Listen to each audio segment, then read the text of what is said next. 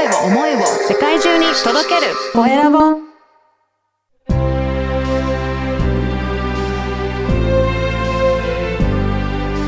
経営者の志こんにちは。ナビゲーターの山口智子です。今回のゲストは、イベント会社を30年経営されている方です。実は私も以前からとてもお世話になっている方なんですが、ご自身の会社を30年続けていく上でのこだわりや大切にされていることも伺いました。どうぞお聞きください。それでは今回のゲストは株式会社ホットスケープ代表取締役の前野信之さんです。よろしくお願いします。よろしくお願いします。え実はですね、あの前野さん、大変私お世話になっておりまして、もうかれこれ、さっきあの、数えたら二十数年前。そうですね、長いですね。長いんです。あの、二十歳ぐらいの。学生さんでしたもんね。そうです。大学生の頃に、前野さんのイベント会社で私アルバイトをしていまして、もういろんな現場で楽しくお仕事をさせていただいた思い出がありまして。なんかご飯食べに行った記憶しかほぼないですけど。そうなんですよね。そう、はい、そう。イベントのアルバイトで終わった後に、みんなで、えー、某レストランに行ったり、あと、カニ食べたり、楽しい思い出がいっぱいあるんですが、はい、まあ真面目にね、お仕事もしてましたよ。はい、多分、はい。朝からね、晩まで結構長い時間ね、拘束してましたもんね。そうですね。はい、結構長い現場で、でもすごく楽しかったなという思い出ばかりなんですが、まあこのホットスケープ、えー、私は二十数年前から、えー、お世話になっておりますが、この会社自体実は今年の3月29日で創業30周年を迎えられたということでおめでとうございます。ありがとうございます。いや、30年ってすごいですよね。ねえ。あっという間っていう思いと、長いなって思いとなんかすごい複雑ですけど、うん、まあ30年経ちましたね。いや、この30年、まあいろんなことあったと思うんですけど、はい、私、でもそもそも前野さんにじっくりとお話を伺うっていう機会がなかったので、今日すごく楽しみにしていたんですが、前野さんが、まずですね、あの、その会社を立ち上げる前は別のお仕事、サラリーマンをされてて、そうですね、はい。起業されて、そのあたりのきっかけとか、どういうことがあったんですか？はい。当時ね、えっと、1991年3月って、うん、まあ、バブル崩壊が叫ばれてた頃で、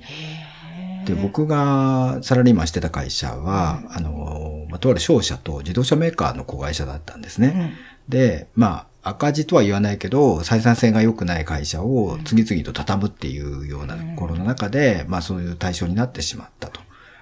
で、もう一つは、えー、91年の4月って実は商法改正があったんです。はい。で、今は会社作るのすごい簡単で、1円でも会社作れるんですけど、うん、当時はこの3月までは株式会社40万で作れてたんですよ。でところが4月1日から1000万資本金積まないと、株式会社は作れないっていうタイミングになってしまったので、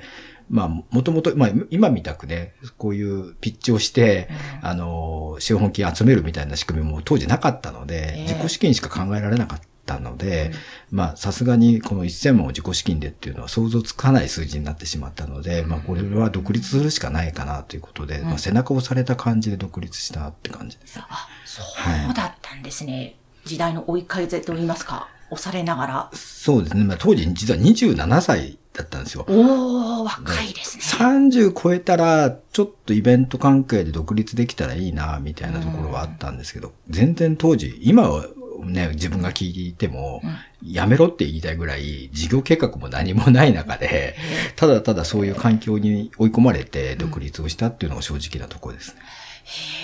ー、そうだったですね。えでも、あの、まあ、聞いていらっしゃる方、私はイベント会社というふうにいろいろな事業もしていますが、はい、ぜひちょっと聞いていらっしゃる方にこういったことを手掛けている会社ですっていうのを前野さんの方からご紹介いただけますか、はい、そう、イベントって言っても本当に皆さんね、想像するのはいろんなものがあって、まあ、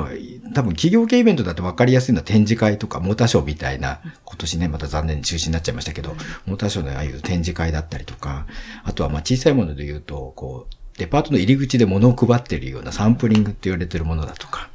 えー、それから、あとは、えっ、と、お祭りみたいなものとか、はい。文化祭みたいなのもね、お祭りも含めてイベントだと思うんですけど、我々が得意としてるのは、まさにあの B2B と言われている、企業が企業に対して行っているようなイベントなので、実はあまり表に出るイベントではないことが多いんですね。で、特にあの、企業内イベントと言われているような表彰式とか、キックオフミーティングとかっていうところが、あの、そういう当初はこれ非常に多かった。まあ今も多くやってるんですけども、ここに結構集中してやってたと。いうことが、まあまあ僕らの特徴の一つでもあったかなと。これね、何が一番大きい特徴かっていうと、はい。あの、イベントでどうしても広告宣伝費に絡むものが多いので、さっきのような展示会ってどうしても広告宣伝費から捻出されるので、どうしても、あの、我々みたいな小さい会社が、大きい会社さんと直接取引ってなかなか難しい、こう、世の中の仕組みがあって、はい。まあ、これを払拭したいっていう思いだけが当初あったので、そうすると、広告宣伝費を狙わずに、人事部さんが持ってる予算だとか、それから、きえっ、と、経営企画が持ってる予算とか、あとは記者発表とか株主総会のようなもう本当に広告宣伝じゃないところを、まあ我々は狙うってところで、まあ直接直接取引を大きい企業とやるってところに、まあこだわってたっていうのが一つ僕らの、こう、まあなんだろう、特徴に、まあ今思えばなったなって感じですね。えー。その直接取引をやることで、はい。とメリットもいっぱいあったと思うんですけども、はい。その良さっていうのは、そうですね。まあ、クライアントさんのように対するメリットは、もう圧倒的にスピード感と、間に誰も入らないってことで、あとは、あの、途中のコストがかからないので、コスト削減にもつながるっていうのが大きな特徴だと思うんですけど、まあ僕らも実は思いを直接聞けるっていうのはこれ非常に大きくて、ああなるほど。間にね、人が介在すれば、その人の思いは加わることで、良くなることも当然あるんですけど、良くなくなることも 当然あって、やはりそこの思いが共有できるっていうのは、非常にメリットかなと思ってたり、そうすると、このお客様と直接対話しながら進めていく、そのやっぱり良さっていうのがあるっていうことなんですか？そうですね。なんで、まあ、イベントって、まあそういう意味では僕らアウトソーシングされてるんだなと思うので、例えば社員総会を、普段は人事部さんがやってるんだけども、さすがに人事部さんの手が、特にね、キックオフって4月頭にやることが多いので、はい。人事異動の時期と、新入社員が入ってくる時期と、まさに重なる中で表彰式をやるみたいなことになってくると、んそのね、業務として膨れ上がったところは、外に任せた方が良くて、うん。なんで僕らも単純に表彰式を受けてるとかっていう感覚よりは、一緒にこうテーブルを囲んでプロジェクトとして動かしてもらうみたいなところを、あの、携わることで、当然、まあ一員として我々動けるっていうところで、まあ課題も共有できるし、ノウハウもたまるのも大きいですよね。毎年やらせていただくことになるので。あ、そっかそっか。もうなんかチーム、ファミリーというか、そういう感覚なんですそうですね。だからね、あの、終わった時に、あの、褒め言葉としてね、よく聞くのは、来年もよろしくね、みたいなことはよく聞くと思うんですけど、はい。やいや、それよりもね、うんうん。あの、もう、うちの社員においでみたいなことを言ってくれるお客さんの方が僕ら嬉しいわけですよ。あの、そすごい。それで行くことはあんまりないと思うんですけど、うん。まあ、一緒にテーブルを囲むことになるので、やっぱりね、それが最大の褒め言葉だなと思ってたり、それ嬉しいですね。はでね、こういう、まあ、ホットスケープって会社名って普段一般の生活してる人たちって聞くことはないんですけど、んどうやってうちにたどり着いてくれるかっていうと、やっぱりここで成功してるお客さんが、他のお客さんを紹介してくれるケースが非常に多いのも、まあ、こういった意識の共有みたいなところはすごく繋がってる気がします。えーでもそれだけやっぱり信頼もそこで構築されていってということですもんね。なんかね、信頼の積み重ねをよく社員にはすごく言います。僕自身も自分にも言い聞かせますけど、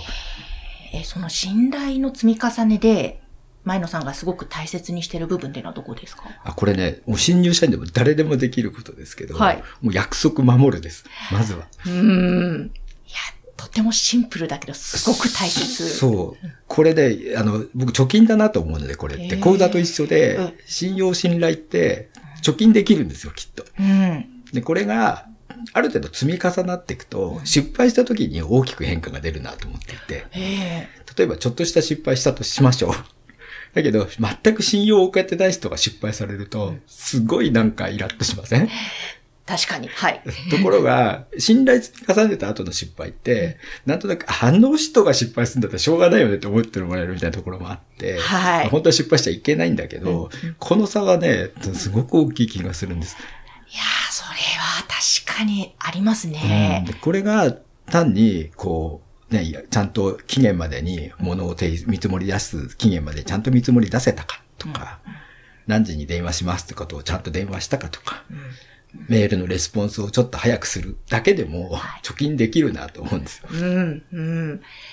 いや、本当その積み重ねが、この30年間。まあ、当然ね、あのイベントなどで、おそらく、まあ、費用対効果って僕らよく言いますけど、払ったお金に対してそれだけの効果をイベントとして成果出せたか、みたいなところはもちろん、ここはね、あの、新入社員にはなかなかできないことかもしれないんだけども、やっぱりそこの原点ってやっぱりそういうところにあって。うん。いや、そうですね。その、何かあった時にお互いいろんなことを人間性知ってると、えー、なんだろう、リカバリーがすごく早くできたりっていうこともあるでしょうし、はい、またそういうのが積み重なっていくと、なんか別の部分でまたいい効果が出てきそうですよね。信頼構築すると。そうですね。だから、あの、他のお客さんを紹介してくれるとかっていうのって、うん、もう信頼関係ないと、ね、あの自分の、例えば大切な人に対して、とか大使の取引をしている会社に対して、イベントやどっかやりたいんだけど困ってんだけどって時に、うん、あ、じゃあじゃあホットスケープ紹介するよって言ってもらえるかっていうと、ここ、すごく大きな分かれ道になってるでしょうと思うわけですよね。いや、本当に、すごく大切だな。ちょっと、しっかり私ももう一回 原点に戻ろうなと、戻ろうと思いましたけれども、でも、でもですね、その中でまあ30年積み上げてこられて、大変なことってこのいっぱいあったと思うんです。時代の流れですとかいろんな。その辺はどう乗り越えてこられたんですか？そう、30年っていうと何があったかっていうと、リーマンショックもあったんですね。はい。から東日本大震災もあって、だいぶ、あの、なんだろう、追い込まれたというか、あの、あんまり社員には言ってないんですけど、会社畳もうかって考えたことも実は正直なところあって、で、あの、当然、ただまあ今、今実はホットスケープって会社って、えっと、今35名いるんですけど、はい、当時ね、3、4人しかいなかったんですよ。うん、だから、畳もうと思えば畳めたかもしれないです。逆に、あんまり、まあ、3、4人、その、ね、3人には迷惑かけちゃうかもしれないけど、今ね、35人いると、その先の家族とか考えると100人ぐらいが僕の肩になんとなく乗ってる気はしてて、この責任は感じるんですけど、あの、まあ、業績悪くなって、まあ、その、で、お金のことも考えなきゃなんないし、で、あの、会社をもし畳むんであれば、迷惑かけないでやめたいわけですよ。あの、借金をさらにするって自己破産するとかっていうのって誰かに迷惑かかるはずなので、それをやらずにやめれる限界まで来たんですよね。はい。ただ、えっと、直接取引をしてたがゆえに、うんあの、どうしてもね、やめれないイベントもいくつかあって、ええ、うちが手を引くとどうなるんだろうみたいな心配な案件がいくつかあって、それもあって、クライアントからも背中を押されて、うん、なんとか続けられたかなっていうところは大きかったかな。思いだけで乗り越えた感じですね、そこは。それ今お話を伺ってても、クライアントからもそう、いろんな声があって、それさっきおっしゃってたやっぱ信頼の構築ができているから。ですね。で、直取引だから余計そうなんですよ。そっか。そう、だから、あの、そうそう、失敗しても全部自分の身に降りかかるっていうプレッシャーもあるんですけど、はい、逆に直接の取引だから、うん、あの、間にね、どんなとか別の方が入っていれば、うちが手引いてもその人が他のイベント会社持ってくればいいだけなんですけど、うんうん、まあ、それもね、簡単にいかなかったっていうのはありますね。あの、今日その今のお話の中でもいろんなポイントがあったと思うんですけども、その前野さんがこの30年間経営をずっと続けてこられて、イベント会社続けてこられて、の社長として、こんなことをやっぱり一番大切にしているんだよねっていう部分っていうのは経営面とか、どんな感じのことがあるんですか？そう僕らね、あの、なんだろう、すごいこだわりをどうやってお客さんに、こう、まあ見せる必要はないんですけど、どこまでこだわれるかみたいなところは僕らの中では大きいポイントだなと思っていて、で、イベントって、あの、難しいんですけど、日にちが来ると、当然本番が来て、うん、ここ終われば終わっちゃうんですよ。はい。で、準備も、ね、そこまでの間に、あの、いろんなことやるんですけど、うん、台本書いたり画面作ったりとか、あの、演出考えたりとかするんですけど、まあ、限られた時間の中で、どっかで、あの、こだわらずに済ましちゃえば、当日迎えれば、なんとなくイベントって終わることはできるんですよ。うんただ、やっぱりどうしてもギリギリまで、これもうちょっとなんとかできないかなっっていうような、ちょっとこう考えることで手間は増えるんですけど、やっぱりそこのこだわったポイントって、どっかで違ってくるなと思ってるから、で、しかもね、自分が面白くなくなっちゃうんです、これやらなくなると。作業にどんどんなっちゃうから。はい。で例えば表彰式で、ここをどうやって泣かそうかみたいなことをやっぱり考えて、はい、そこでこだわるでしょ、うん、曲を選んだりとか、この映像のタイミング、コンパ1秒をちょっとずらすことでもしかすると、音の入り方ずらすと、これ多分山口さんとか詳しいと思いますけど、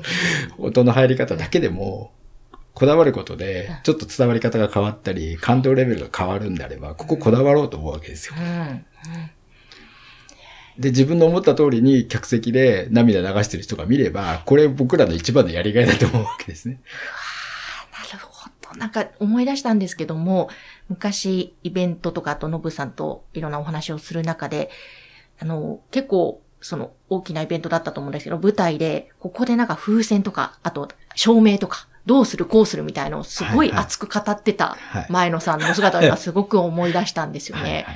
やっぱそういう細部にもう楽しみながらやる。どう楽しませるか感動させるかっていうところなんですかね。そうですね。でね、こだわったポイントって、意外と、あの、見ていただいたやつ表彰式って5000人ぐらいが参加してた表彰式だと思うんですけど、はい。あの、気づく人ね、もしかすると、一人か二人しかいないかもしれないところまでこだわってるんです実は。なんで、その風船の色はこうしたんだろうとか、この花はなんでこの花の色をここに選んでここに置いたんだろうみたいなのって、実は自分はこだわってるんですけど、はい、5000人のお客さんに伝わることなんて全然考えてないんですよ。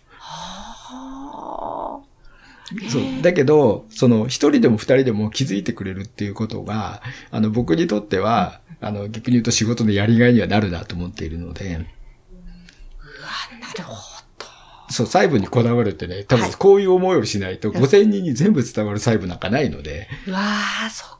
ったから、いろんな仕事にもこれ言えると思うんですけども、はい、全員をとか、あとまあ普段の人間関係だと、もう例えば全員に好かれようとかそういうことじゃなくて、はい、自分の中の真のこだわりはしっかり持っていて、はい、それが一人でも二人でも伝われば、大きな感動ですよね、もうそれ。そう、その積み重ねでしかなくて、まあ当然ポイントはいくつもあるとは思うんですけど、うんうんそう、イベントってやらなきゃなんないことってすごい決まってるから、はい、これをそのままやるのって、当たり前のことなんですよね、うん、で。さっきの信頼関係も同じで、お客さんが期待してるラインってここなわけですよ、きっと。うんうんで、期待値を超えるって、このこだわりいくつ乗っけたかみたいなところが、この期待値の超え方だなっていうふうに思うので、そこにしか、なんか僕らの価値ないんじゃないかなと最近思ってるぐらい、あの、その、このこだわりポイントみたいなところを、あの、自分の楽しみのためにも置きますよね。なるほど、な。いや、なんか、わかりました。あの、前野さん、ね、こう、こうやって真面目にあんまり話すことは 今までなくて。ね、途中さっきノブさんって呼ばれてドキッとしました。言ってましたが、普段ノブさんって言ってるんですよ。そうそうそうで、一緒にご飯食べたり飲んだりとかしている中で、わ、やっぱりさすがだなと、この30年間やってこられた、あ、そういうことなのかってすごく今日尊敬の念が、溢れてきました。あの、結構たっぷりお話伺いましたが、まだまだ伺いたいことあるので、後半もよろしくお願いします。ありがとうございました。ありがとうございました。前野さんのお話、いかがでしたか？最後におっしゃっていましたが、人をどう感動させるか。まず一人でも二人でもこだわりに気づいてくれたら嬉しいと。この細かなことをきちんとこだわって表現し続けていくその積み重ね。私もこのポッドキャストの配信を続けていく中で大切にしていきたい、参考にしたい点だなというふうに思いました。前野さんはこのお仕事のこだわりももちろんなんですけどもね、実はお料理の腕もプロ並みでして、かなりのこだわりっぷりなんですよ。なので本当に目の前にいる人をどう喜ばせるか、これを常に考えてらっしゃる方なんだなと思い、それが経営にもしっかりと活かされているんだなというふうに感じました。さて、まだまだお話は続きます。このコロナ禍でのイベント業界、今、そしてこれから、たっぷりと伺っていますので、後半もどうぞお楽しみに。